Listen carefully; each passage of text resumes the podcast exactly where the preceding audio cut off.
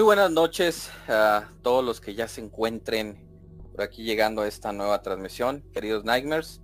Equipo de Radio Pesadilla, muchísimas gracias por eh, darse cita un sabadito más de este su grandioso programa de cosas sobrenaturales.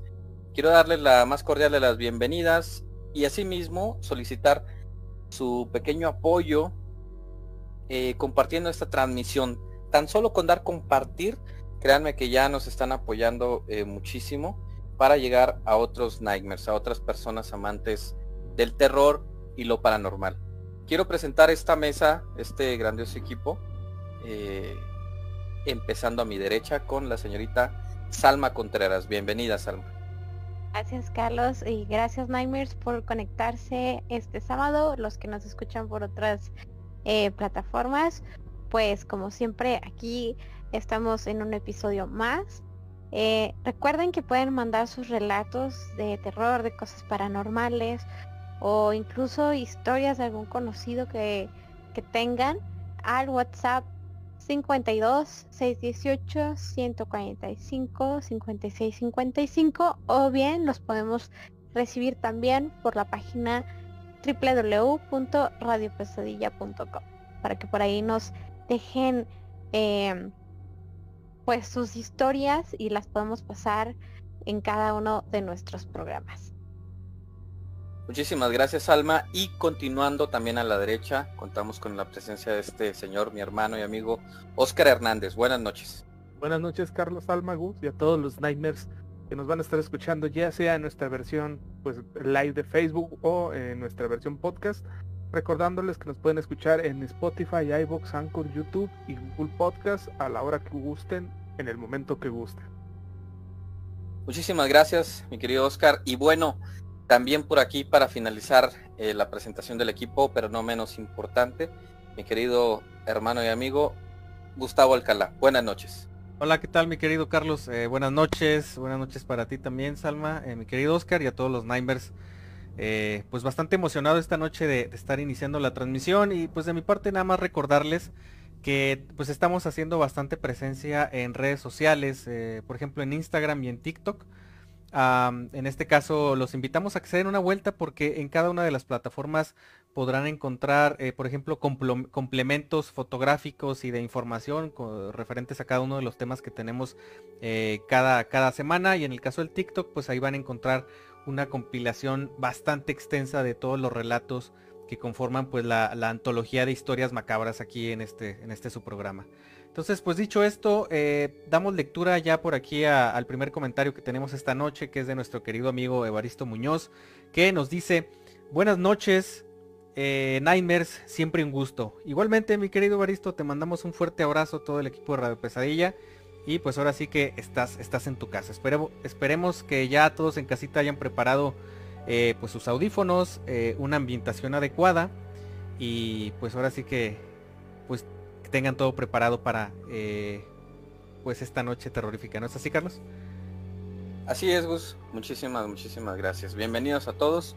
Un gran saludo y un beso a mi esposa que nos está escuchando. Y comentarles que pues esta noche no contamos con la presencia de nuestra amiga eh, Ale Gómez, pero se le manda un gran saludo hasta donde se encuentre por ahí laborando el día de hoy. Amigos Nightmares, este es el episodio número 36 de la tercera temporada de Radio Pesadilla. Comenzamos.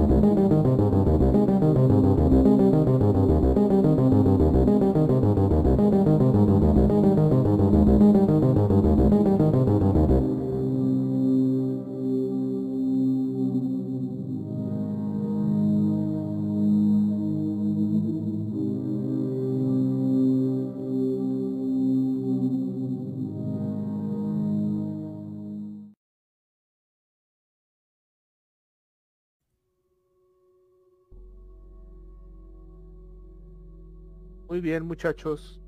Estamos de vuelta en este su programa Radio Pesadilla.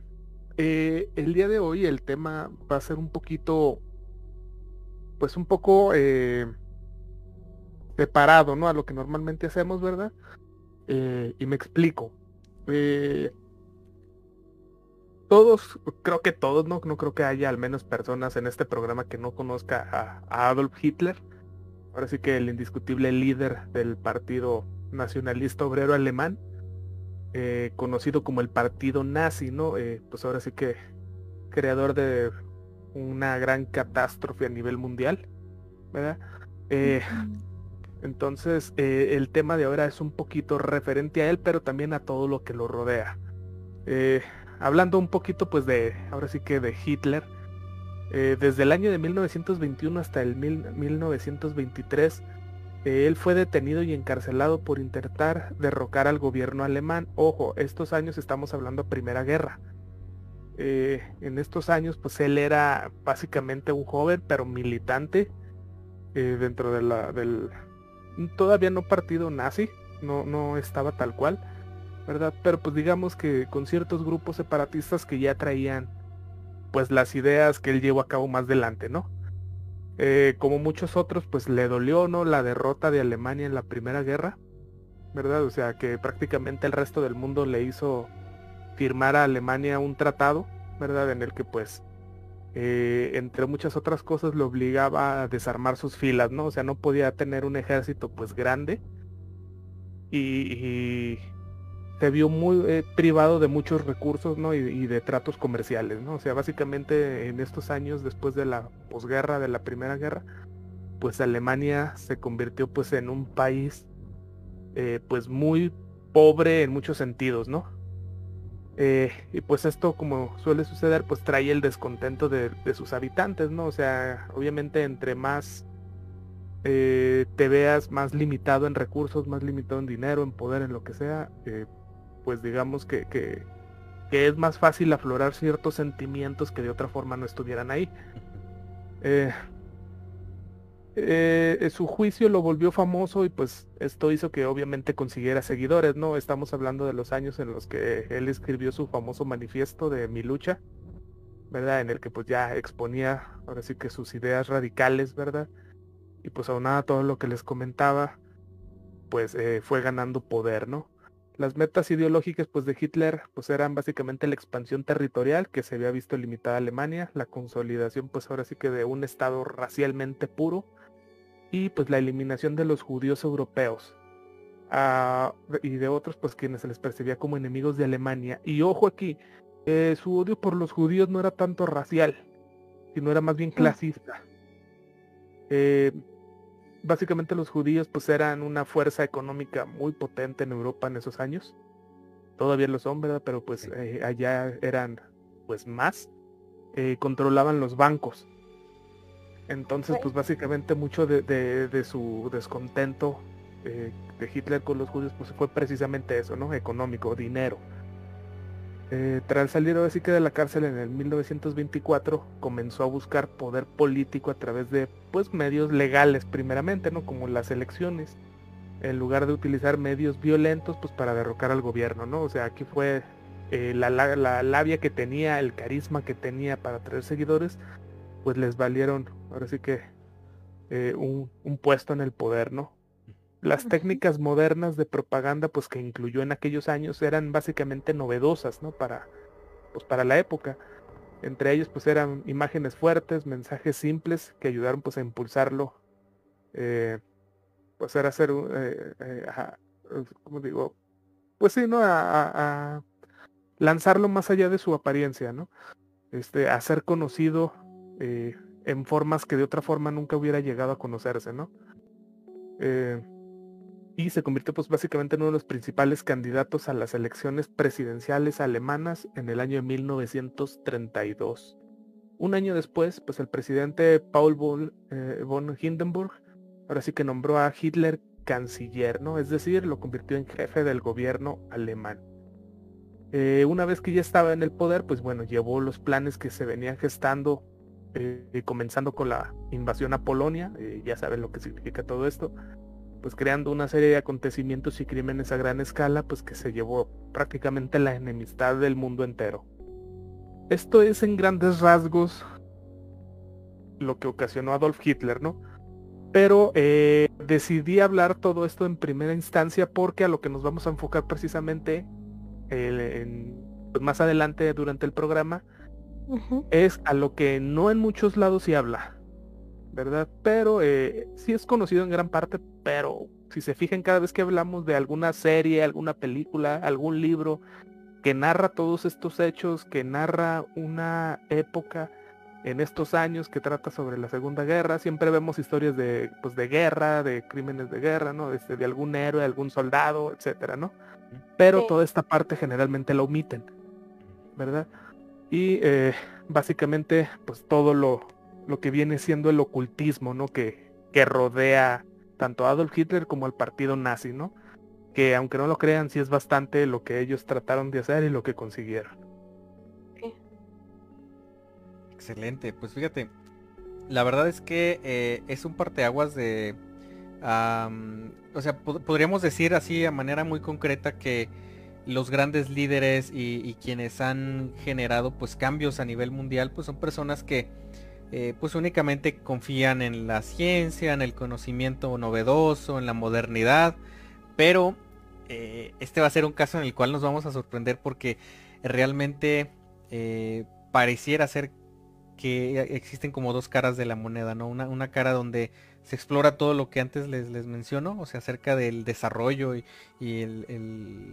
la mejora de la tecnología y demás cosas, pero por el otro lado siempre hay una parte oscura que se mete a terrenos bastante, bastante más, eh, pues no, no, no, tan comunes y a lo mejor llenos de, misticismo. Entonces, eh, he escuchado algo sobre esto, pero a lo largo del tema vamos a seguir platicando. Entonces, pues dicho esto, muchachos, no sé qué les parezca si vayamos en este instante a nuestro primer bloque de relatos. Por ahí hay, hay, varias historias, entonces por favor no se despeguen, vamos a una pequeña pausa y en un segundito estaremos de vuelta.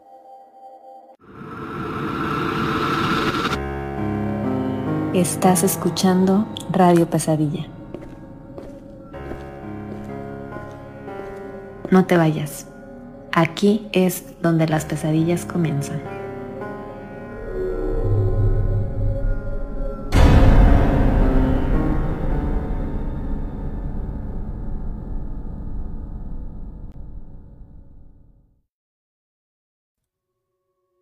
Queridos Nightmares, pues vamos entonces con nuestro primer bloque de relatos. Eh, mi querido Carlos, ¿qué te parece si, si, nos platicas algunos de los relatos que ya por ahí nos, nos dejaron a lo largo de, esta semana? Claro que sí, muchísimas gracias Gus. Y bueno, Nightmares, eh, es hora de prestar mucha atención a este relato que nos envía Azucena Ayala. Eh, gracias por escribirnos. Y su historia dice así. En la ciudad de Reynosa, Tamaulipas, cuando yo tenía 23 años, hoy tengo 37, y estaba en un concurso de Miss Turismo, eh, fuimos esa noche a un antro a presentarnos e invitar al evento, porque precisamente iba a ser en ese lugar. De regreso, la compañera que me había llevado venía peleando con el esposo, porque él quería llegar ya a mirar una pelea de Pacquiao y era como la una de la mañana.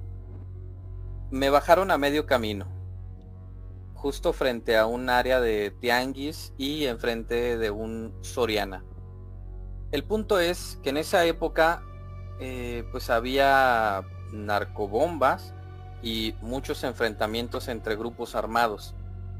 Así que su táctica era que robaban taxis, iban a tal lugar, lanzaban granadas y bombas molotov y huían en el mismo taxi.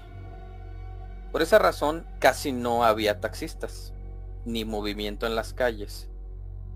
Y la gente se encerraba temprano en sus casas. Entonces yo estaba en ese lugar, sola, y era el momento perfecto para que alguien quisiera hacerme daño. Mi mamá murió hace muchos años. Por desgracia, se suicidó. Y en un momento, eh, y en ese momento sola pensé en ella y le pedí que por favor me cuidara. Y justo pasó un taxi y le grité como nunca, Señor. Avanzó unos metros, se detuvo y luego regresó. Y me dijo, qué bárbara muchacha, ni te había visto. Sentí que alguien me habló y luego me regañó por estar ahí a esas horas. Después de este relato, sé que mi mamá tuvo que ver. Hasta se me enchina la piel de recordar que ese señor básicamente salió de la nada. Increíble para mí. Pues bueno, qué, interesante. ¿Qué opinas, Salma, respecto a este relato? Sí, creo que este justo hoy estaba platicando con alguien de estas situaciones en las que em, pareciera que tenemos ángeles, que hay, que hay espíritus o personas que siempre van a estar ahí cuidándonos sin importar este si ya no están con nosotros. Y, y se da más uno cuenta en esas situaciones de peligro donde em, te viene a la mente el recuerdo de alguien. Justo, eh, pues el que estaba comentando con esta persona era ah, no algo similar, pero sí que, que había recordado a un familiar que había fallecido y sintió que le había mandado este como si a un ángel y le evitó un choque chocar, este, bueno, tener un accidente automovilístico, entonces, eh, pues que, que, qué miedo andar, este, que lo que le sucedió, que la dejaran sola en, en un momento tan peligroso, pero afortunadamente, pues, pues ella tuvo alguien que, que, que cuidara de ella, ¿no?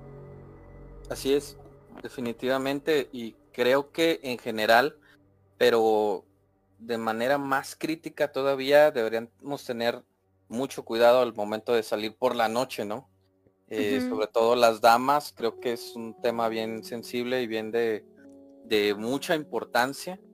Eh, vaya, no sé, que tener alguien que, que te recoja o tener algún tipo de transporte seguro que pueda devolverte a casa, ¿no? Sana y salva.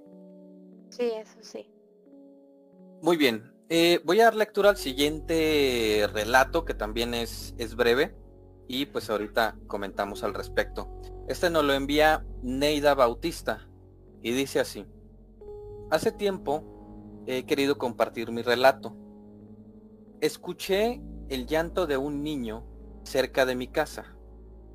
Yo estaba embarazada y como en ese tiempo tenía una vecina con una niña, pues Fui a ver si ella se alejó de su casa, pero acercándome al lugar donde yo creía que, era de donde provenía, cambió de lugar. Un lugar casi opuesto al cual estaba. Y de nuevo me dirigí hacia ese segundo lugar.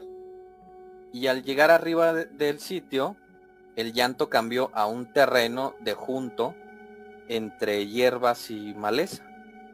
Y entonces decidí no ir, pues caí en cuenta que no era alguien, que no sabía lo que era y que no quería saberlo. Y entonces me regresé a la cocina. En ese cambio, eh, en el primer lugar, se acercaba hacia donde yo estaba, pero no era un llanto en su totalidad, sino también se distinguía una una risa. Y entonces una bolsa cayó desde el estante de donde estaba. Y un escalofrío me recorrió. Solo el lado izquierdo del cuerpo. Tomé mis llaves, cerré y me dirigí a casa de mi mamá. ¿Qué opinas de este interesante relato, mi querido Oscar? Eh, estoy tratando de, de, pues de averiguar qué pudo haber sido. Eh, en primer lugar, eh, a lo que este relato me suena para mí fue alguna persona que anda no asustándola, ¿no? Sino que pues gente fuera, ¿no? Este, pues en sus cosas, ¿no? A lo mejor porque me ha pasado a mí que por ejemplo estoy aquí en la casa eh, ya es de noche y de repente se oye una risa, ¿no? Así afuera de la o sea, por la calle, ¿no? Pero pues resulta que es algún vecino que tiene alguna fiesta y está a tres, cuatro casas más alejadas, ¿verdad? Y, y a lo mejor el estruendo no es tan fuerte como para darse a notar, pero pues nunca falta la carcajada espontánea, ¿verdad? Que se escucha por todos lados, ¿no? Eh, algo así me, me, sonó, ¿no? O sea, pudieron haber sido ruidos de, pues de, de vecinos, ¿no? Haciendo pues sus cosas diarias, ¿no? Este, eh, digo, si, si, si le trato de ver la lógica, ¿no? Eh, porque fue lo que me sonó. Eh, donde sí ya me parece ya un poquito más interesante, pues fue donde dice que se cayó una bolsa, ¿no? Eh, digo, ahí podemos atribuirlo también a muchas cosas, ¿no? Que el aire, no sé si tiene animales este, en la casa, de eso de que pasa el gato y lo tira, lo que sea. Pero si no es el caso, entonces eh, sí estaría interesante el poder, eh, si es posible, ¿no? Llevar alguna especie de, de, de sacerdote nada más para que bendiga un poquito el lugar, ¿verdad? O sea, nada más para prevenir que no vaya a ser algo más fuerte, porque pues la verdad no está de más, ¿no? O sea, es una acción creo que yo muy sencilla que todos podemos realizar, este, pues, a medida de protección, ¿no? Así es, mi buen Oscar, y, y bueno, nada más, y por si las dudas, y siempre lo hemos dicho, tengan mucho cuidado con el tipo de manifestaciones donde tiene que ver algo con un niño, ¿no? Con un menor, eh, pudiera no ser siempre lo que, pues lo que estamos pensando, sino algo un poco más serio. Y como dices, y me parece muy atinado llevar a alguien que pueda, que pueda bendecir la casa, ¿no? Y, y ojalá los alrededores. Pues bueno, hasta aquí dejamos este primer bloque de relatos. Así es, y pues bueno, aprovechamos para nuevamente hacer la invitación para todos aquellos que estén escuchando en este momento la transmisión en vivo o para quienes eh, posteriormente la, nos, nos, estén escuchando en, Spotify. Eh, siempre está el espacio abierto para que ustedes nos hagan llegar sus anécdotas o sus relatos, eh, ya sea directamente en nuestro WhatsApp o en nuestra, nuestra página oficial, en nuestro website oficial. La verdad es que eh, hay, muchos casos que, que, siempre nos dejan pensando, pero es muy interesante como eh, pues conocer prácticamente pues todas esas historias que les han ocurrido a ustedes ahí en casa. La verdad es que no, no todo el mundo se anima a contarlas, pero ojalá que próximamente si nos están escuchando y nunca se han animado a mandarnos alguna, eh, pues se animen a compartirla. Esta es una comunidad donde pues no se juzga eh, ningún aspecto acerca de, de, del relato, únicamente los compartimos y, los damos a conocer a la comunidad. Entonces, pues ojalá que eh, se animen a mandarnos alguno de sus anécdotas. Y pues ahora sí muchachos, esta noche estamos hablando de el ocultismo eh, tras esta figura tan importante y tan eh, pues marcada en la historia que es Adolf Hitler. Eh, mi querida Salma, ¿te parece si, seguimos platicando de, este tema tan interesante? Claro, y uh, recordando un poco de lo que nos comentaba Oscar, siempre hemos eh, visto en series, películas o libros la historia de Adolf Hitler desde un sentido muy histórico y muy en bélico, ¿no? Pero, este, pues como mencionaba Gus y también nos decía Oscar, hay, hay muchísimas cosas que se ocultan detrás de este personaje. Sí. A fin de cuentas, llega al poder, pero pues con mucho apoyo de, en todos los sentidos. El 1 de julio de 1935 se crea la Duchess Anne Nerve, perdonen por la pronunciación, no, no le sé el alemán, sí. eh, que significa la Sociedad de Estudios para la Historia Antigua del Espíritu. O sea, es, es una sociedad que, que, resuena el nombre un poco extraño, pero eh, el Führer quería enfrentarse al mundo y sabía que pues iba a necesitar varias cosas. Toda la ayuda necesaria para, para llegar a la victoria y llegar a vencer. Ya fuera de manera usual o paranormal. Y sobre todo que la sociedad eh, en general de Alemania y, del mundo aceptara el nazismo como una creencia indiscutible. Ambas tareas serían encomendadas a esta pues, nueva secta paracientífica eh, de esta sociedad que les menciono. El encargado de crearla fue este Heinrich Himmler, comandante jefe de la SS de los nazis, que era un cuerpo de élite o pues como a él le gustaba nombrarla, eran monjes guerreros, con los que formaría una auténtica orden negra, que seguiría los preceptos del antiguo paganismo germano y los dogmas de fe del nazismo como una creencia religiosa. Eh, esta sociedad pues se encarga de estudiar, eh, aparte de, del paganismo y los dogmas eh, del nazismo, estudiaron un antiguo alfabeto rúnico que tendría tanta importancia en pues en toda la simbología del mismo nazismo. ¿Verdad, Carlos? Así es, Alma. Y esta sociedad que ya nos platicas, que fue formada, tenía fundamentalmente tres objetivos. El primero de ellos era investigar el alcance que tenía el territorio y aparte el espíritu de la raza germánica. ¿sí? Y después es rescatar y restituir o retomar las tradiciones alemanas y esto precisamente para comenzar una difusión masiva de la cultura tal cual, de la cultura tradicional alemana, pues entre toda la población, ¿no? Prácticamente querían como volver a esos inicios, que toda la gente retomara las tradiciones que debería tomar eh, todo, todo alemán. Bueno, ya en, eh, por ahí en 1936 se constituyó lo que fue el Departamento de Lingüística. Y en el 37, el de investigación sobre contenidos y símbolos de las tradiciones populares. Un año después de esto, se abrió también lo que fue el Departamento de Arqueología Germánica. Y pues este último sería bastante famoso por todas aquellas eh, expediciones tan poco usuales o tan extrañas, que así se consideraba por muchos. Y esto lo vamos a platicar un poquito más adelante, qué era lo que buscaban eh, los alemanes con este departamento. Las actividades precisamente de las que estamos hablando y todo lo que en sí traía Hitler, pues eran extraordinariamente diversificado y hacían que se multiplicaran los departamentos en esta sociedad. O sea, no dejaban de, crecer departamentos para todo tipo de eh, situaciones y de actividades ¿no? que quería lograr. Se llegaron a tener hasta 43. Estamos hablando que es un número eh, pues importante, ¿no?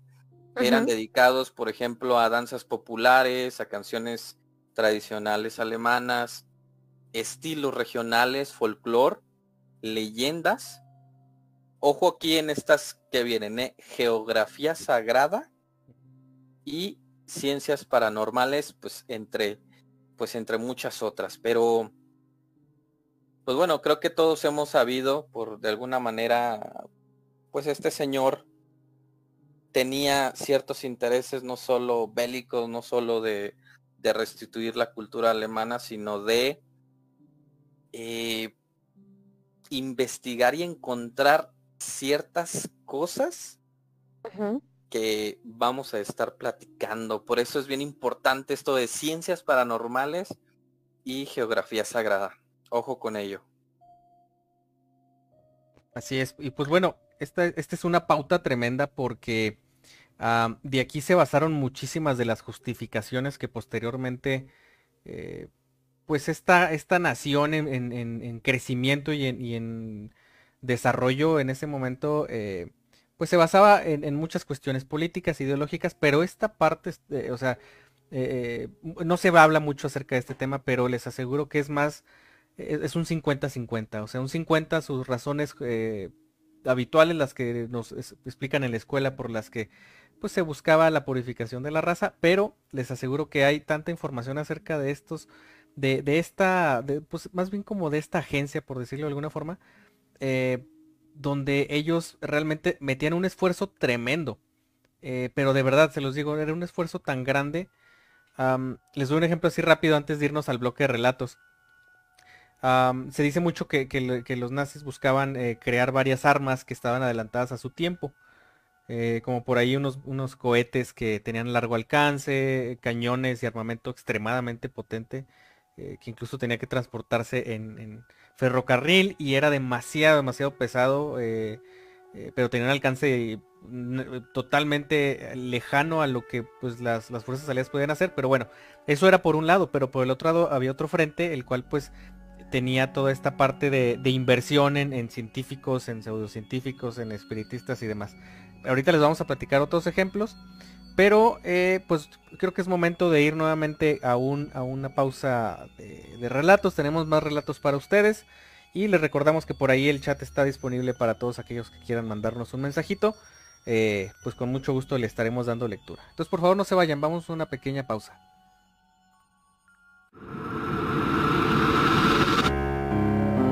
Estás escuchando Radio Pesadilla. No te vayas. Aquí es donde las pesadillas comienzan.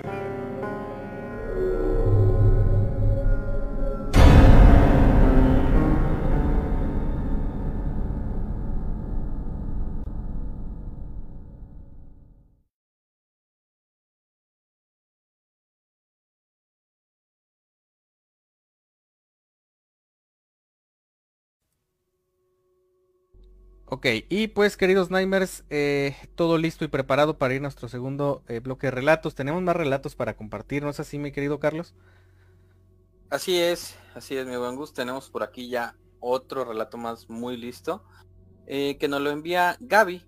Entonces pues vamos a darle lectura y vamos a ver qué nos cuenta por aquí Gaby.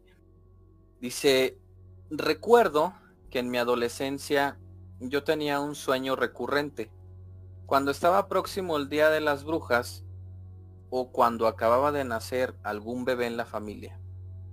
El sueño tenía la misma secuencia, que de hecho ya sabía lo que pasaría a continuación. Yo regresaba de la escuela a la casa cuando empezaba a oscurecer de repente, a pesar de que apenas eran las 2 de la tarde. Era cuando me daba cuenta de lo que iba a pasar. La bruja va a venir, pensaba. Entonces tenía que ganarle para que no entrara a la casa. Pero en ese momento recordaba que, que mis, pues siempre se hacía pesados mis pies, dice, siempre se hacían pesados al querer correr. Así que siempre me las ingeniaba para llegar antes que ella. Algunas veces Daba saltos muy largos y altos. Otras me acostaba en la avenida y empezaba a rodarme. Como cuando bajas alguna pendiente sobre el pasto solo por diversión. Otras empezaba a volar antes de sentir mis pies dormidos. A veces lograba ganarle y no la dejaba entrar aunque me costara mucho trabajo cerrar las puertas, ponerlos seguros, etc. Cuando me ganaba y entraba a mi casa, nunca le pude ver bien la cara. Siempre estaba muy cubierta, pero yo sabía que era ella. Se sentaba en el comedor y me obligaba a traer al bebé recién nacido o a algún niño no mayor a dos años me hacía ponerlo sobre la mesa y yo comenzaba a rebanarle las piernitas, como si fuera un trompo al pastor. Yo, yo hacía esto llorando mucho, muerta de miedo, pensando en lo que iba a ser la próxima vez que ella me ganara a llegar. Bañar al bebé con agua bendita, ponerle veneno, cuando le diera la carne de las piernitas del bebé. Dice, no recuerdo exactamente, dejé de tener esos sueños. Solo recuerdo que una vez escuché a mi abuela decir que ya no se veían las bolas de fuego en el cerro y que el guajolote, que a veces mi abuelo corría a groserías del techo de su baño, ya no había regresado. Ok. ¿Qué te parece, mi buen Gus, el caso de, de Gaby que tenía estos sueños tan recurrentes? Fíjate, bueno, es importante en primer lugar que, que de entrada los sueños recurrentes eh, ya de por sí dejan una sensación bastante extraña, eh, una sensación de, de, rareza. Yo creo que todos en este foro y quienes nos, nos, están escuchando estoy seguro que les ha pasado al menos alguna vez donde tengan un sueño recurrente o de esos que son como continuación, donde pueden pasar meses o años y, posteriormente vuelves a soñarlo. Pero eh, lo que me llama más la atención es, es el tipo de imágenes que ella podía presenciar a través de esas visiones. Antes de, de darles una opinión como más este, a profundidad, recordemos algo. Eh, el estado del sueño es, es, es si bien una, una forma eh, que tiene nuestra, o sea, nuestro cuerpo para, para poder obviamente reponer energías y sanar cuestiones no solamente físicas, sino a veces también emocionales, o sea, se usa como válvulas de, de, escape a nivel inconsciente. Eh, eso por el lado científico, pero por el lado de las, de las ciencias ocultas y a lo mejor del esoterismo, recuerden que el sueño es un estado en el cual eh, pues el cuerpo entra como en una especie de, pues sí, como de pausa y esta pausa da una pauta a que la otra parte que conforma el ser, que es el espíritu, de alguna forma tenga más libertad y, y tenga esa facilidad no solamente por viajar, como lo hemos platicado cuando hablamos acerca de viajes astrales, sino también de percibir y recibir mensajes. Entonces, um, a mí me deja pensando y si, si, me, si, me, preguntan a mí, yo creo que en el caso específico de Gaby, tuvo una especie de, de, lucha eh, a un nivel, obviamente, pues a través del sueño, o sea, a través de esa parte que no es la corpórea, con, con esta entidad eh, pasa muchas veces y mucha gente eh, lo, lo, ha mencionado como, como una especie de síntoma, ¿no? Cuando hay un ataque pues negativo hacia una persona, muchas veces comienza por ahí. Comienza a través de una tortura por medio de los sueños que ya dejan a la persona bastante eh, pensativa a lo largo del día y demás cosas. Eh, entonces yo creo yo que, que, sí probablemente tuvo un contacto con una, con una presencia pues bastante negativa y lo que me hace pues sentirme un poquito más tranquilo y me imagino que estos sueños ya no, ya no volvieron a ocurrir es porque como comenta eh, su familia pues la, las famosas luces que alcanzaban a ver y, estas presencias que lograban ya ver en físico donde ellos, ellos vivían pues dejaron de aparecerse entonces probablemente pues eh, o, cesó de, de, de, acosarla esta entidad esta energía eh, o simple, simple y sencillamente pues este terminó por, por perder esta, pues este, esta batalla, por decirlo de esa forma. Fíjense, me acordé de algo así rapidote. Eh, es, es, bien raro que, que, uno se acuerde como que de los sueños y cuando por lo general tiene uno un sueño, suele acordarse de, como de forma eh, revuelta, ¿no? O sea, como que no hay un orden específico. Uh -huh. Pero me acuerdo en una ocasión que yo estaba, para empezar, estaba muy cansado, me, me, quedé dormido, me desvelé muchos días y cuando finalmente ya terminé unas cosas pude dormir, pero dormí demasiado cansado, tan cansado que al instante me quedé dormido eh, pues de forma muy, muy, muy, muy profunda. Uh -huh. Y fíjense, es, raro porque eh, en ese sueño yo vi a varias personas, o sea, había personas que andaban por ahí caminando, este, las veía yo en la calle, pero las veía como demasiado nítidas. De hecho, yo pensaba en mi sueño que estaba despierto. Y así ocurrió, eh, las veía pasar, pero no les ponía mucha atención y luego eh, se convertía en un sueño como demasiado revuelto y, desperté en la mañana. Eso pasó hace años, ¿no? Después vuelvo a tener un sueño igual en ese mismo estado en el que me encuentro demasiado cansado. Y curiosamente yo recuerdo que ese lugar lo reconocía, o sea, reconocí el lugar y para sorpresa mía volví a ver a las personas que años atrás había visto en ese mismo espacio. Ahí ya van dos. Llega una tercera ocasión en la que los vuelvo a soñar, pero en esta ocasión pues ellos me indican que vaya hacia algún lugar. Pero bien raro, ¿no? O sea, como si el, el sueño se continuara después de años en ese mismo en ese mismo lugar y con las mismas personas. Eh, pero, o sea, no me hablan simplemente como que me hacen una seña de que vaya a un lugar y que vaya a una zona. Se da la oportunidad de que yo vaya a la sierra junto con mi familia hace como, estamos hablando de hace dos años, o sea, eso pasó desde hace mucho. Y si bien no encontré a las personas que soñé, di con el lugar con el que había soñado. Era una, era una casa de unos señores, este, compadres de, pues, de la familia. La verdad, yo jamás había ido a la sierra, ni de niño, ni de grande. O sea, apenas en ese entonces yo me acerqué a ese lugar. Eh, y entonces sacaron unas fotos. Así, oye, mira que, déjate, enseñamos a, a, tus primos y que mira, pues ellos ya se murieron. Y dónde está la, la parte impactante de este sueño, que cuando me enseñan las fotos, uno de los señores que están en la fotografía es uno de los señores que yo veía en mi sueño, que me indicaba que fuera un lugar del rancho. ¿Ah, qué? Sí, o sea, él, me decía con la mano, ve para allá, y pues yo, no iba, yo me iba para otro lado y se distorsionaba el sueño. Entonces, yo, o sea, jamás volvimos, o sea, esa vez fuimos y convivimos toda una tarde, pero la verdad es que no es fácil llegar al lugar y pues hay distanciamiento en las familias y ya no volvimos. Y siempre me quedé con la duda de qué hubiera pasado si yo me, acercara exactamente a ese lugar. Eh, pues a ver qué, a ver qué, qué estaba tratando de señalarme, pues el tío abuelo, no sé qué sería mío ya ahorita.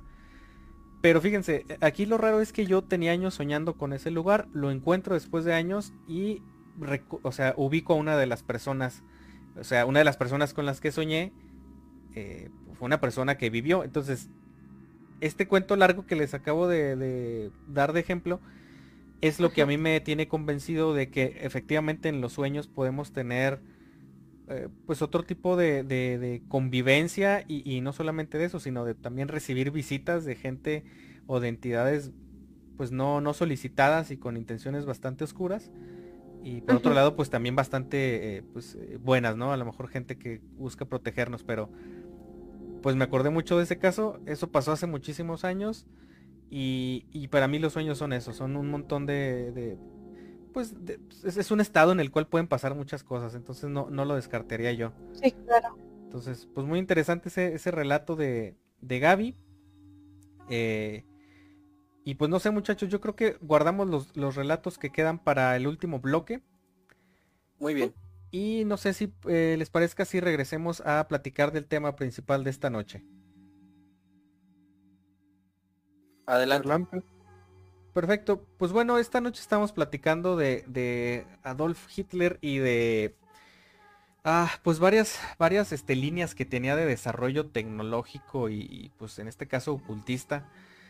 Eh, y pues ahorita les voy a platicar de una sociedad, eh, o más bien les voy a platicar un poquito más acerca de una sociedad que hace ratito ya eh, mencionaba, mencionaban Salma y Carlos eh, sobre el tipo de investigación y el tipo de, como de cultura en la que se querían estar enfocando y en la búsqueda en la que estaban enfocándose pues todo el grupo de que conformaban el partido nacionalista, ¿no? Y los elegidos para ser parte de esta línea como de, de, pues, por decirlo así, como de, secta. Em, entonces, fíjense bien, yo les voy a platicar de la sociedad de Tul, o de, Tule. Eh, no es la pronunciación adecuada, pero es básicamente así como se escribe.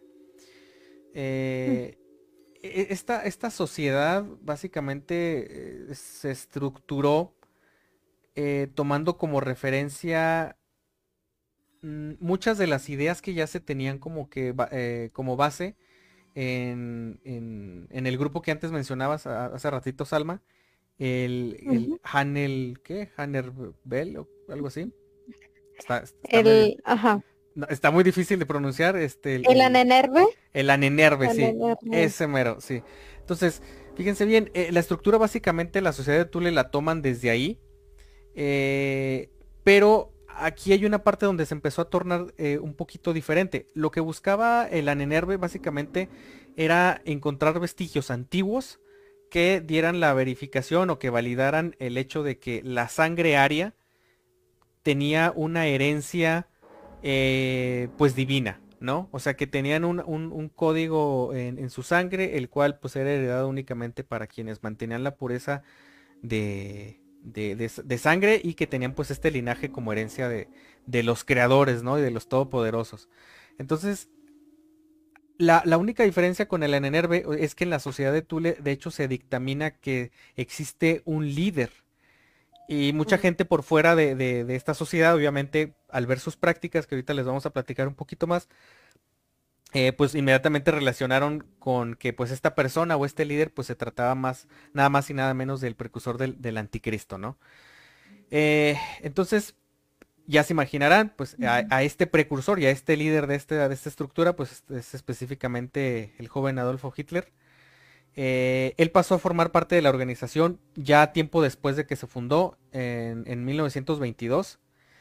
Eh, y fíjense, había, había todo un mecanismo para poder ingresar a esta sociedad, o sea, no todo el mundo podía ser parte.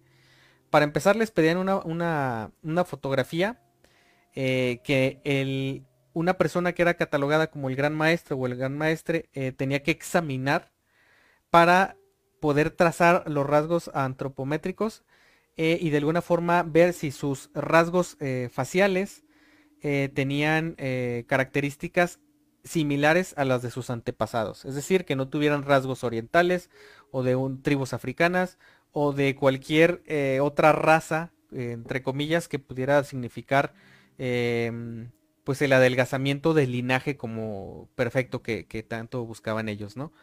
Entonces, básicamente buscaban eh, pues que las personas que, entraran a la, a la, sociedad pues no tuvieran huellas de sangre extranjera. Eh, y pues obviamente o sea, estamos hablando de que no, se contaba con la tecnología que actualmente tenemos para hacer un estudio a lo mejor de ADN, pero ellos eh, tenían sí bastantes conocimientos acerca de cómo se comportaba el, linaje y cómo era la parte de la herencia de individuos a otros.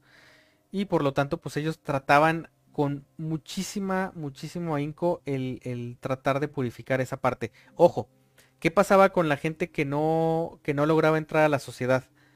Em, era investigada una vez que, eran rechazados, eran, eran investigados porque obviamente eh, se trataba de personas que, ellos sentían o que ellos decían que trataban de infiltrarse eh, en su sociedad y por lo tanto pues eran perseguidos y muchos de ellos pues se les inventaban cargos para terminar siendo arrestados y pues posteriormente pues siendo ejecutados por cualquier cosa que, ellos inventaran. Entonces, si imagínense ustedes, eh, tú dices a lo mejor con la idea eh, implantada de que pues eh, la raza aria viene de, una super raza o vienes con una eh, sangre divina y, resulta que tuviste un abuelo que pues ni siquiera era ario sino que venía de, la India o venía de, alguna mm. otra de alguna otra zona pues inmediatamente detectaban eso y desde ahí pues ya obviamente este te encarcelaban o te metían a, hacer trabajos o, te, o sea inmediatamente o sea había, había cargos en contra de las personas que hacían eso entonces, este, Salma, adelante. Y, justo durante eh, pues ese tiempo desapareció muchas, desaparecieron muchas personas, ¿no? Sí, sí, sí, de, verdad. La, verdad es que, bueno, estamos hablando que son tiempos en los que se estaba conglomerando el, poder en, un, solo lado del partido, ah, que era el partido, la parte del partido que era más radical. Entonces, en ese entonces, entre las desapariciones políticas, eh, y, las desapariciones, eh, digamos, por, por eh, contrincantes en cuestión eh, de opositores, pues obviamente también hubo muchísimas muertes relacionadas con quienes se sabía que habían intentado entrar a estas sociedades y obviamente pues habían quedado rechazados, porque no solamente eran condenados ellos, también les tocaba a pues a, sus familias, o sea, no nada más era quien, quien llegaba a ser la, prueba para pertenecer, sino que pues eh, se, estudiaba toda la familia alrededor y obviamente si se sospechaba o si se cumplía la, sospecha de que fueran personas que provenían de, razas distintas o que tenían una mezcla de linajes, pues eh, inclusive hasta los cargos públicos que tenían algunos de ellos eh, eran reemplazados. O sea, si eran dirigentes de algo, lo quitaban y ponían a alguien que sí perteneciera a, esa línea pues de sangre pura, ¿no? Por decirlo de esa manera. Sí, sí. Y bueno, hablando de, lo que comentábamos de las desapariciones, pues siempre eran en extrañas circunstancias. Y además de, lo que nos mencionabas, Gus, de de por cuestiones políticas o despresiones de ese estilo, entre estos individuos también la mayoría eran judíos o comunistas. Y pues más bien se cree que ellos fueron sacrificados eh, pues en rituales de magia astrológica o para hacer, pues sí, en fin, eh, rituales de estas sectas y de estas sociedades. Eh, hablando más, un poco más del el Anenerve, una de sus prioridades se se encontraba el acabar también con el cristianismo, no solo con, con las personas que eh, opinaran de manera distinta, sino también con la religión del cristianismo para poder ellos formar una religión propia del nazismo. Y pues la consigna específica de esta, de esta religión, entre comillas, eh, era pues ir eliminando progresivamente la influencia que tenía la Iglesia Católica en el pueblo alemán, o sea, era eliminarla eh, por completa, quitar todos los ritos que se tenían y todas las creencias. Y eh, esta organización eh, tenía un personaje conocido como el sumo sacerdote, que pues era conocido dentro del ocultismo nazi y era Friedrich Helscher. Disculpenme, no hablo alemán, pero sí, Friedrich Helscher. Y aunque se conoce muy poco de este personaje, eh, las investigaciones coinciden que era pues terriblemente temido por todos los oficiales alemanes, incluso por los altos mandos.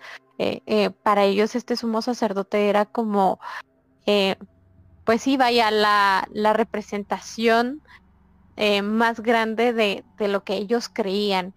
Y este, en caso de que, Alemania hubiera ganado la guerra, pues seguramente este sumo sacerdote saldría a la luz como, vaya, casi como el Papa, ¿no? Y eh, pues tendría la, la dirección de esta nueva religión, pero lo más fuerte es que Hitler sería como la divinidad encarnada, o sea, como si hubiera sido Jesús para eh, las religiones o Buda o eh, Ganesha, todas estas entidades divinas, eh, para la religión nazi hubiera sido Hitler como el máximo representante y, personaje a seguir dentro de este ocultismo nazi. Que cosa muy fuerte, o sea, creo que todos tenemos eh, opiniones encontradas sobre Hitler, pero pues también no dejamos ir de lado cómo, cómo llevó, em, pues como nos decía Oscar al principio, ¿no? Al mundo a una terrible masacre y una catástrofe mundial. Entonces, eh, pues si era de temerse, imagínense nada más Nightmares. Así es, entonces, de hecho hay, hay muchos... Em, eh, bueno, hay como mucha literatura, ya hay muchas eh, series, hay caricaturas, hay de todo un poco donde hacen referencia a qué hubiera pasado si de hecho los nazis hubieran pues ganado la, la, gran guerra y inclusive hay, hay, este, bueno, hago la mención así rápida, a lo mejor no tiene mucho que ver, pero hay, hay, unos, hay una serie de juegos que, que hablan un poquito acerca de toda esta parte oculta que estaba detrás de, los proyectos de los nazis, como sus investigaciones en África y demás. Eh, para los que no los conocen, les recomiendo que se den por ahí una googleada al juego de Wolfenstein. Es, de época, ajá, pues se supone que es de la época, pero tiene todas esas partes que se hablaron como mito de lo que los nazis andaban haciendo. Oscar, ¿querías agregar algo? Sí, digo, ya que tocaste ese tema. Sí. Eh, dando ahí por un, par de recomendaciones precisamente sobre eso. Eh, bien dices, el, los videojuegos de Wolfenstein pues tocan pues ese tema, ¿no? Sí. Eh, por ahí también hay un libro de Philip K. Dick que se llama The Man on the High Castle, ¿verdad? que precisamente pues trata de qué hubiera pasado, ¿no? Este, más bien es una historia sobre un mundo eh, en el que Alemania gana la Segunda Guerra. Eh, también está una serie de libros que se llama Estados Unidos de Japón, que si bien no trata sobre Alemania, ¿verdad? Más bien del lado de, los japoneses, pues hay que recordar que eran aliados del eje. Este. eh, pues también, ¿no? O sea, trata de eh, la historia en un, más bien no trata, sino que transcurre la historia pues en un mundo también en donde Alemania gana la Segunda Guerra y eh, pues básicamente se divide en Estados Unidos, ¿no? O sea, Alemania se queda, digamos, con la mitad de este de Estados Unidos, Japón se queda con la mitad del oeste de Estados Unidos. Y bueno, pues nada más es el setting de la historia, ¿no? Sí. Eh, por ahí hay otra película que se llama... Ah, dejen checo rápido, este... Ay, no me acuerdo. Pero bueno, trata sobre este una especie de eh, estructura, eh, pues como un centro de investigación, ¿no? Eh, donde eh, pues se envían a unos soldados ahí a, o sea, soldados estadounidenses, ¿verdad? Pues a detener esta, esta base, ¿verdad? Pero pues cuando llegan eh, se dan cuenta que pues es una zona de, investigación nazi, ¿verdad? donde llevan a cabo varios experimentos, este, pues un poquillo turbios, ¿no? Entonces, para no spoilear de qué se trata la película, este, nada más que ahí se las debo, ¿no? Y si al rato me acuerdo se las comento. Por ahí igual y lo dejamos ahí en Instagram ya después del programa para que le den un vistazo. Entonces, pues bueno muchachos, vamos a, nuestro siguiente y último bloque de relatos antes de llegar a la recta final de este su programa. Por favor no se despeguen que regresamos en un momento.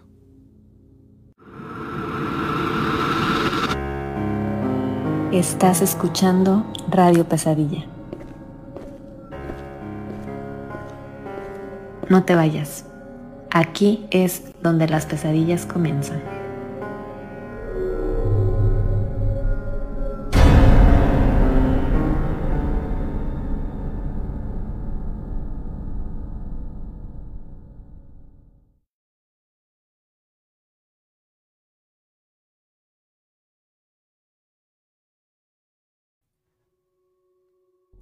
Perfecto, queridos Nightmares, pues vamos a pasar ya a la última ronda de, relatos, mi querido Carlos, por ahí para ir cerrando eh, pues estos escalofriantes eh, pues historias que nos han mandado a lo largo de la semana. ¿Qué te parece? Así es, ya tengo por aquí la que sigue y nos la envía Paz Bustos. Dice así. Les quiero contar un suceso que ocurre en la casa contigua a la de mi cuñada, en Pachuca, Hidalgo. Mi sobrina refiere que en esa casa la gente que la renta nunca dura, ya que se escuchan ruidos de cadenas, ruidos de canicas que son lanzadas al piso y lamentos.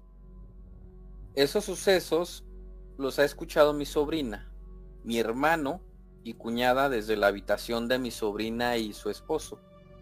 Al parecer, lo que alberga esa casa ya ha estado algunas veces en la casa de mi cuñada. Hace algunos años ella comentaba que en la habitación de mi sobrina, en las noches, cuando se encontraba durmiendo, ella sentía muy claro cómo se sumía la cama, como si alguien pesado se sentara en ella. Prendía la luz y no había nadie. Hace dos meses, mi sobrina me envió un WhatsApp eh, con la foto de la pared de su recámara y en ella se observa como el rostro de un demonio. Ella dice que no le gusta estar sola en la casa de su mamá. Y en esta última ocasión que les comenté, estaba con una amiga y ambas lo vieron. Se espantaron y salieron corriendo a la calle. ¿Qué tal, Salma? ¿Cómo ves este relato que nos envía Paz acerca de estos sucesos de, su casa? Pues con toda razón salieron corriendo, o sea, claro que si ya tenían el antecedente que ocurrían cosas así cerca de su casa y ahora verlo en su casa, este, yo creo que lo mejor sería que, que que dan a algún sacerdote hicieran, o hicieran alguna limpia del lugar, pusieran luz o agua o igual y agua bendita, porque realmente eh, está está feo. O sea, sí da miedo y más porque pues le pasó ya en su casa. Entonces, no sé si, si a mí me ocurriera algo similar. Porque una cosa es que salga una fotografía y diga uno medio le dé la interpretación, ¿no? De que, ah, sí, parece una silueta o algo. Pero pues ya con el antecedente que no se sentían cómodas, ya es como que hay que dudarle y hacer algo al respecto. Así es que además yo creo y yo supongo que todas estas entidades que llegan a manifestarse nunca van a comprender hasta dónde se delimita una casa de otra, ¿no? Es decir, si en esta casa que está junto a, donde pues donde se aparecen cosas, donde se escuchan ruidos, hicieron algún tipo de ritual, alguna invocación que pudiera estar ayudando a que a que esto suceda, pues las casas aledañas creo que por ende llevan también consecuencias y esto es una desgracia porque como les digo no creo que un espíritu una entidad logre diferenciar de que bueno hasta aquí llega la casa donde me invocaron eh, no me voy a pasar de aquí no es terrible porque ya se está apareciendo en la recámara de esta sobrina así es y ya vieron cosas y ya se han escuchado también situaciones ahí. Pudieran ayudarse mucho de su religión, si son católicas, si son cristianas, eh, llevar a alguien con experiencia que pueda ayudar a bendecir y, este pues que al menos en su hogar quede mucho más tranquila la situación. Y pues bueno, tenemos un, una anécdota más, pero esta nos la envían eh, meramente como anónimo. Y dice así. Vivo en un departamento, planta baja. Solo son tres departamentos en mi edificio y para acceder al segundo y el tercero se entra por una escalera externa. No es el típico edificio donde entras y la escalera está adentro. Tenía unos vecinos muy buenos. Era una pareja como de 30 años con dos niñas como de 8 y 6 años. Una noche escuchamos que los señores no podían entrar y las niñas no podían abrir la puerta. Lo extraño fue que al estar abajo escuchamos cómo arrastraban muebles, pero se escuchaba como si fueran muebles pesados y varios al mismo tiempo. Era completamente imposible que dos niñas hicieran todo ese ruido. El señor tuvo que entrar por la ventana Incluso un vecino le prestó una escalera para que pudiera subir. Cuando entró el vecino, el ruido terminó. Al día siguiente, mi mamá platicó de lo sucedido con la vecina, eh, la cual le dijo a mi mamá que sus niñas se encontraban dormidas y que no saben qué fue lo que escuchamos, pero que ellas gritaban que no podían abrir la puerta y no eran sus hijas. Ya cuando dejaron el departamento, comenzaron a pasar cosas en donde vivo. ¿Qué tal, mi querido Oscar? Esta anécdota más por aquí que nos dejan acerca de estos extraños sucesos en los departamentos.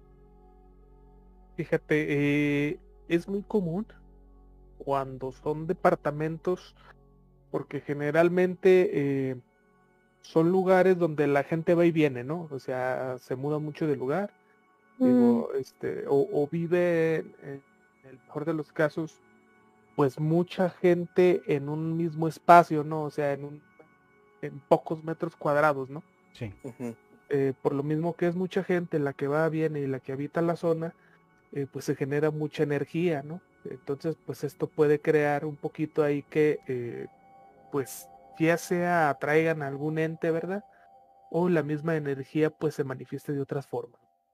Eh, sí está muy interesante este caso, fíjense. Eh, no, no, no encuentro como que algo plausible, ¿no? Para lo que pudo haber pasado. porque sí, creo que hay varios testigos, por lo que nos cuenta. O sea, es, mucha gente la que estuvo ahí pues presenciando estos eventos. Y eh, me impresiona también un poquito cuando dice que pues que las niñas no eran eh, pues las que estaban ahí tratando de abrir la puerta, ¿no? Entonces eso es lo que más me preocupa de este lugar, eh, ¿verdad? Que, pudo haber sido algo haciéndose pasar por, ¿verdad? Y que de cierta forma ellos al querer, pues digamos, abrir la puerta también, eh, pudieron haberle dado entrada, porque hay que recordar, ¿no? Muchos de los entes eh, nos piden permiso para entrar y ya nosotros somos los que les damos el acceso, ¿no? Aquí creo que por fortuna pues no pudieron, digamos, a completar esta transacción. Eh, pero sí está, sí está de, cuidado, ¿no? Eh, me recuerda un poquito a una historia que mi padre cuenta, cuenta, este, les digo, él, él de niño vivió en un multifamiliar, ¿verdad? Y, pues por lo mismo él dice que él y, uno de sus hermanos pues lograron ver a una monja que precisamente eh, te cuenta que habitaba en ese lugar cuando era un convento, ¿no? Hace muchísimos años. Eh, esto genera historias del, precisamente del lugar en el que, si bien no volvió a ver a, pues a otro ser, a otra persona o a, otro fantasma ahí dentro del lugar más que a esta monja. Eh, sí, pues comenta que pues los niños ahí de la zona eh, también vieron ciertos encuentros y que inclusive pues trataban de, imagínense qué miedo, ¿no? O sea, vives ahí en el departamento y pues alguien te trata de abrir la puerta, ¿no? De, la habitación, sabiendo que pues que no puede ser tus padres, no puede ser nadie, ¿no? O sea, porque pues no, no hay forma. Eh, me recuerdo un poquito eso, ¿verdad? dice que nunca supieron qué fue. Eh, ellos lo atribuyen a la monja, pero pues tampoco fue que, que la monja hiciera algo para dañar a alguien, ¿no? O sea, simplemente la veían pues en los pasillos, ¿no? De este edificio. Entonces algo así me suena, pero sí me preocupa eh, llegar a tener entidades como Polstergeist en esta situación. Que ellos sí pues están pues por el gusto de pues de hacer maldades, ¿no? O sea, ellos lo que les gusta es importunar a la gente, ¿no? Y pues a nosotros nos pues nos ponen ciertos problemas, ¿no? Que anden por ahí. Así es. Así es, mi querido Oscar, y, pues sí, eh, si de plano no se puede que se cambien a otra a otra parte a vivir, pues bueno, sí buscar la ayuda correspondiente, ¿no? Que creo que sería lo, lo más indicado. Y pues bueno, eh, hasta aquí nuestra última sección de, de relatos de esta noche. ¿Les parece si continuamos con la parte final del tema, ya para ir también cerrando todo esto de, de Hitler y el ocultismo? Sí, desde luego, Carlos, adelante. Pues bueno, también se cuenta que eh, en la sección esotérica de esta sociedad hubo por ahí un proyecto o, cierta misión que abarcaba o tenía como objetivo robar de la abadía de Westminster la piedra de Scone o la piedra de la coronación eh, sobre la cual se, coronan perdón, a los reyes de Inglaterra y que según creían eh, los nazis, sobre la que Jacob se recostó antes de soñar con la escalera que lo llevaba a Dios, ¿verdad? Pero, eh, por desgracia para ellos, el Tercer Reich pues no consiguió hacerse con esta fantástica reliquia. Era parte de lo que les comentaba al principio, que ellos estudiaban dónde estaban todos estos objetos eh, de índole sacra o importante para el ámbito religioso o este esotérico, ¿no? Como para obtener ciertos beneficios.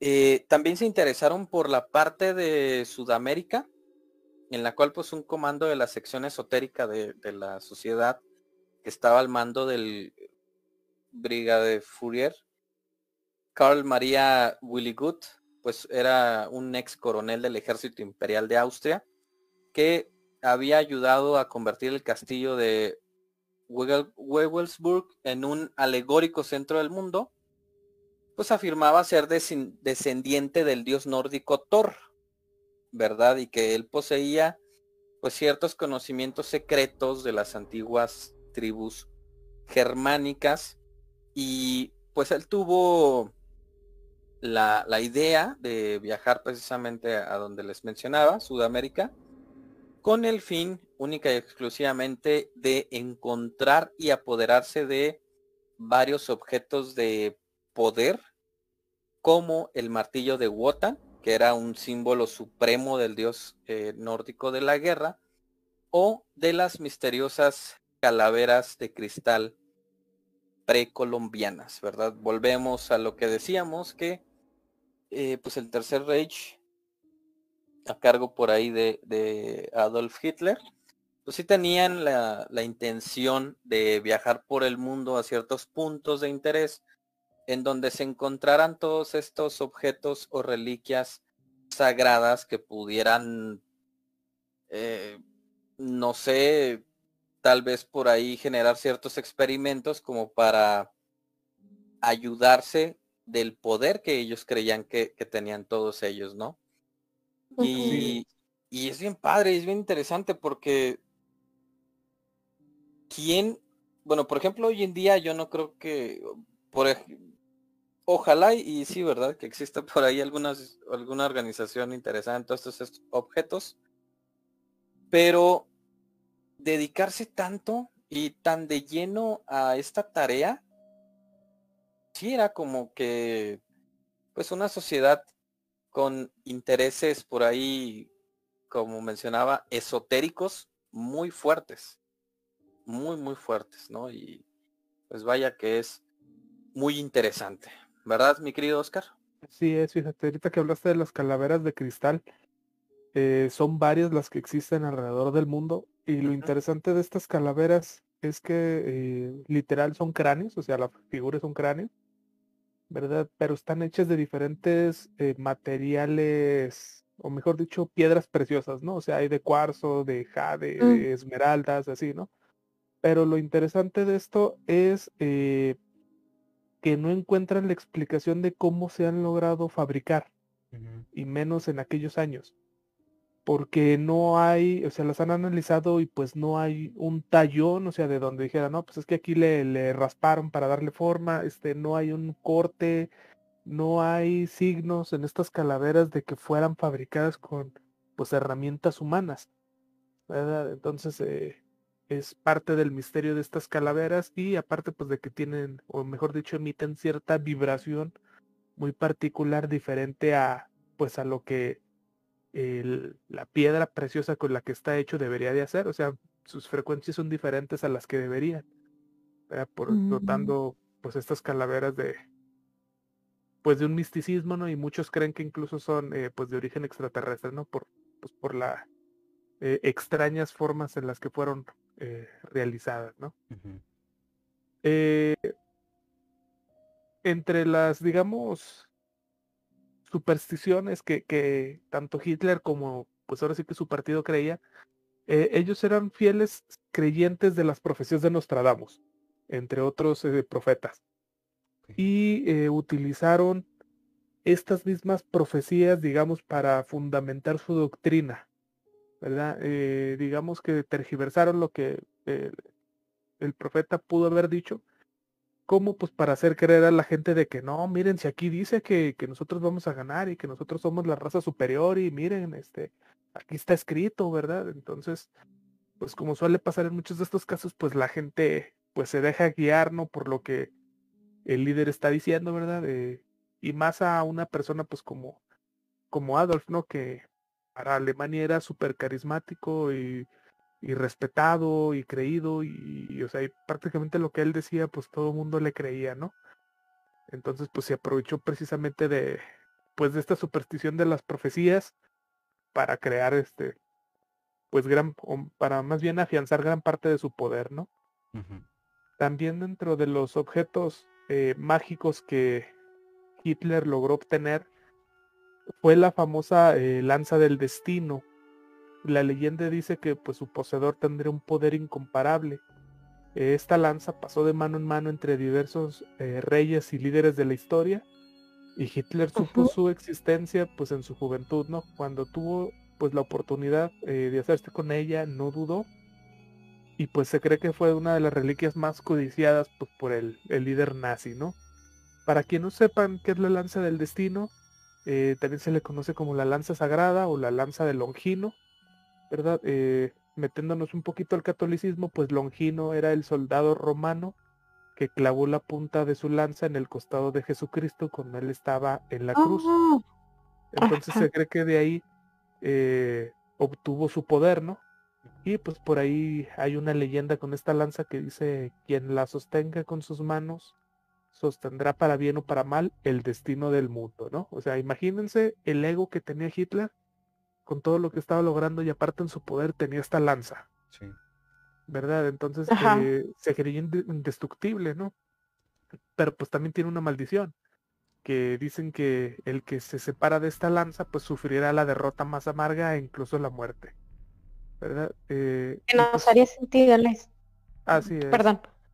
Entonces pues los Sí, que, que ingredientes... hace. Ajá. Entonces, pues todo esto, pues digamos que fue eh, una mezcla perfecta, pues para que eh, un maníaco como Hitler se obsesionara precisamente por este objeto. Y la leyenda dice también que, pues cuando Hitler, este, de alguna forma perdió esta lanza, fue cuando empezó la caída del poderío nazi, ¿no? Mm, ujú. Entonces, la verdad de esto no lo sabemos, ¿verdad? Puede ser que son las leyendas o puede que sea verdad, o sea, en mi opinión no creo que lo sepamos nunca. Pero creo que es una situación súper interesante, ¿no? En, en cuestión de historia. Eh, además de esta lanza, pues no se quedó solo con esto, ¿no? Él, eh, el líder, pues ahora sí que buscó varias reliquias como el Arca de la Alianza, ¿verdad? Eh, que pues para quien no sepa, se supone que el Arca de la Alianza pues es un cofre en el que adentro estaban guardadas los que vienen siendo las piedras con los diez mandamientos de Moisés. Eh, se cree que esta Arca de la Alianza eh, custodiaba los mandamientos, pero pues eh, contenía un poder, ahora sí proveniente de los mismos ángeles, ¿verdad? Que decía que prácticamente nadie podía verla fijamente si es que lograban abrirla, ¿no? Realmente pues de esta arca no se sabe realmente dónde está, o sea, como suele suceder con muchos de estos elementos bíblicos, ¿verdad? Pues se perdieron en la historia, ¿no? O sea, llega un punto en el que nadie sabe dónde está, nadie sabe dónde quedó, o sea, se sabe, por ejemplo, el, tra- el recorrido que llevaron durante varios siglos, pero pues llega un punto en el que se pierde la historia y desaparecen ahora sí queda la existencia, ¿no? Lo mismo pasó pues con el conocidísimo Santo Grial, ¿no? Eh, esta Mm. copa que utilizó Jesús en la última cena, ¿verdad? Este, y pues también más o menos el Santo Grial se cree que se perdió por ahí del año de 1500 y tantos. Este, básicamente se perdió ahora sí que con las cruzadas. Eh, dentro de las incursiones que hubo, ¿verdad? Y las batallas que hubo, pues se perdió también, se le perdió la pista, no sabe si lo robaron, no saben si lo destruyeron, no saben si lo escondieron. Y pues también eh, son objetos, digamos, de poder que generan pues todo un mito a su alrededor, ¿no? Y, y, pues con Sí. todo esto, ahora sí que tanto Hitler como la SS, este, como la sociedad de Thule, pues andaban en busca de todos estos objetos mágicos, ¿no? Este, para, según ellos, lograr el dominio total, pues, del mundo, ¿no? Que era lo que querían en ese momento. Así es. Y, y bueno, em, obviamente este es una, una es, es- es bastante resumido porque eh, podríamos incluso dedicar un programa prácticamente por cada una de las expediciones que los nazis realizaron a lo largo de pues su estadía en el poder. O sea, porque sus expediciones se extendieron a- al norte de África, al Tíbet, a la India, eh, inclusive en, en nuestro continente, en el continente americano, estuvieron realizando varias investigaciones en, en zonas eh, cercanas al Perú y a Argentina. Eh, o sea, realmente eh, la gran maquinaria alemana que desde entonces tenía pues prácticamente recursos il- ilimitados, se extendió por todo el mundo buscando una cantidad inconmensurable de, de tesoros y de artefactos que pues según lo que ellos creían pues les iba a dar esa validez que tanto buscaban por un lado de, de como que la parte de, eh, histórica que les daría la razón de, de, que ellos eran una raza privilegiada desde sus antepasados y por otro lado ya durante los años de la guerra pues cualquier herramienta era, era válida con tal de asegurarse de obtener la victoria. Entonces eh, si quieren investigarlo más a profundidad pueden eh, buscarlo así a través de las diferentes expediciones que realizaron. Cada una tenía diferentes pues generales encargados, este eh, científicos bastante, bastante, pues sonados durante al menos la, época del 35 al 40 más o menos. Entonces, eh, pues si tienen interés en saber qué tantas cosas investigaron, pues ahí, ahí creo que lo podrían encontrar sin ningún problema. Y pues yo creo que va a ser momento ya de ir cerrando la, la transmisión de, de esta noche. Eh, la verdad un tema bastante, bastante extenso y, estoy seguro que si buscan van a encontrar más cosas. Vamos a leer por ahí un último comentario que tenemos de nuestro querido amigo Evaristo Muñoz que dice, buenas noches Nightmares, siempre un gusto. pues un gustazo también para nosotros compartir contigo y con todos nuestros Nightmares. Eh, y les recuerdo que por ahí este capítulo lo van a poder encontrar, eh, al igual que todos los anteriores, en Spotify, iBox, Anchor, YouTube, Google Podcast. Y pues ahora sí que si quieren escucharnos no hay pretexto, pueden hacerlo en cualquier momento y desde prácticamente cualquier dispositivo. Gracias por habernos acompañado esta noche. De mi parte pues únicamente agradecerles como cada semana. Y pues eso sería todo. Yo soy Gustavo Alcalá y pues nos vemos la próxima semana ya para el último programa de esta temporada. Oscar.